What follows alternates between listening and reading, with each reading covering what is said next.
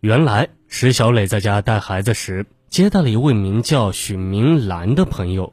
因为许明兰跟邱达是南通老乡，所以石小磊跟他关系相处得很好。石小磊跟许明兰聊天时，把自己因为高油价跟丈夫生气的事说了出来。许明兰听后便说：“我本来以为你们是白领呢，根本不在乎这点油钱呢。原来是这样呀。”如果你想节省油钱，我有个办法，就不知你们愿不愿意做。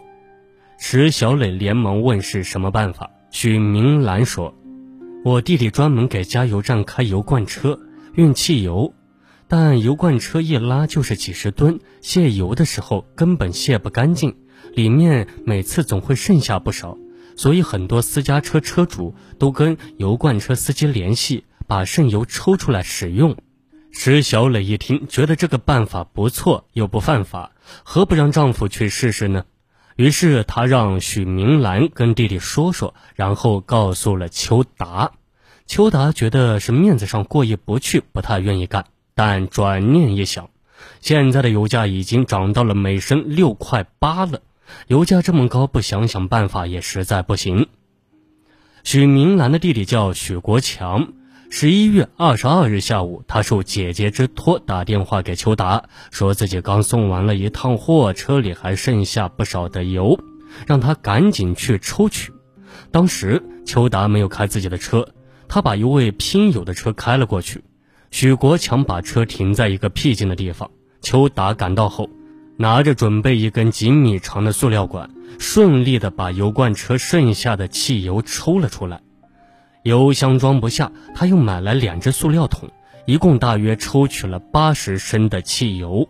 抽完了汽油，他送给了许国强一条玉溪牌的香烟。事后一算，邱达觉得这事很划得来。八十升汽油价值五百四十四元，自己只花了二百二十二元，足足省下了三百二十四元。天下竟然有这样的好事，看来得想办法跟许国强搞好关系。以后再不愁玩不起车了。想到这里，事后邱达又请许国强吃了一顿饭，许国强很豪爽，当即表示只要邱达需要抽油呢，只管找他。此后，邱达又从许国强车里抽了几次剩油。二零一一年一月二十七日晚，邱达接到许国强的电话后，带了三只塑料桶，然后开着车去找许国强抽剩油。许国强在五里桥旁边停好车后，不知跑哪玩去了。邱达把爱车的油箱和两只塑料桶装满后，还剩下一只桶没装满。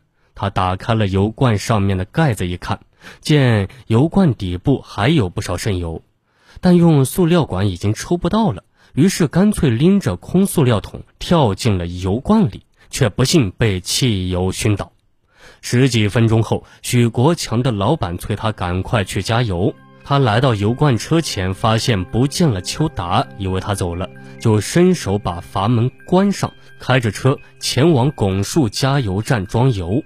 结果一下把邱达活活闷死在里面。当晚九点，该站工作人员使用油泵往油罐车内加油时，因为输油孔堵塞。一名工作人员找来铁钩疏通时，赫然从里面勾出了一只人手。丈夫死后，石小磊呆呆坐在家里两天两夜不吃不喝，然后他忽然拎了把斧子奔到外面，一边哭喊，一边拼命地砸那辆汽车，没几下就把车砸得面目全非。好了，本期的命案一千宗就给您播讲完毕了，我们下期节目再见。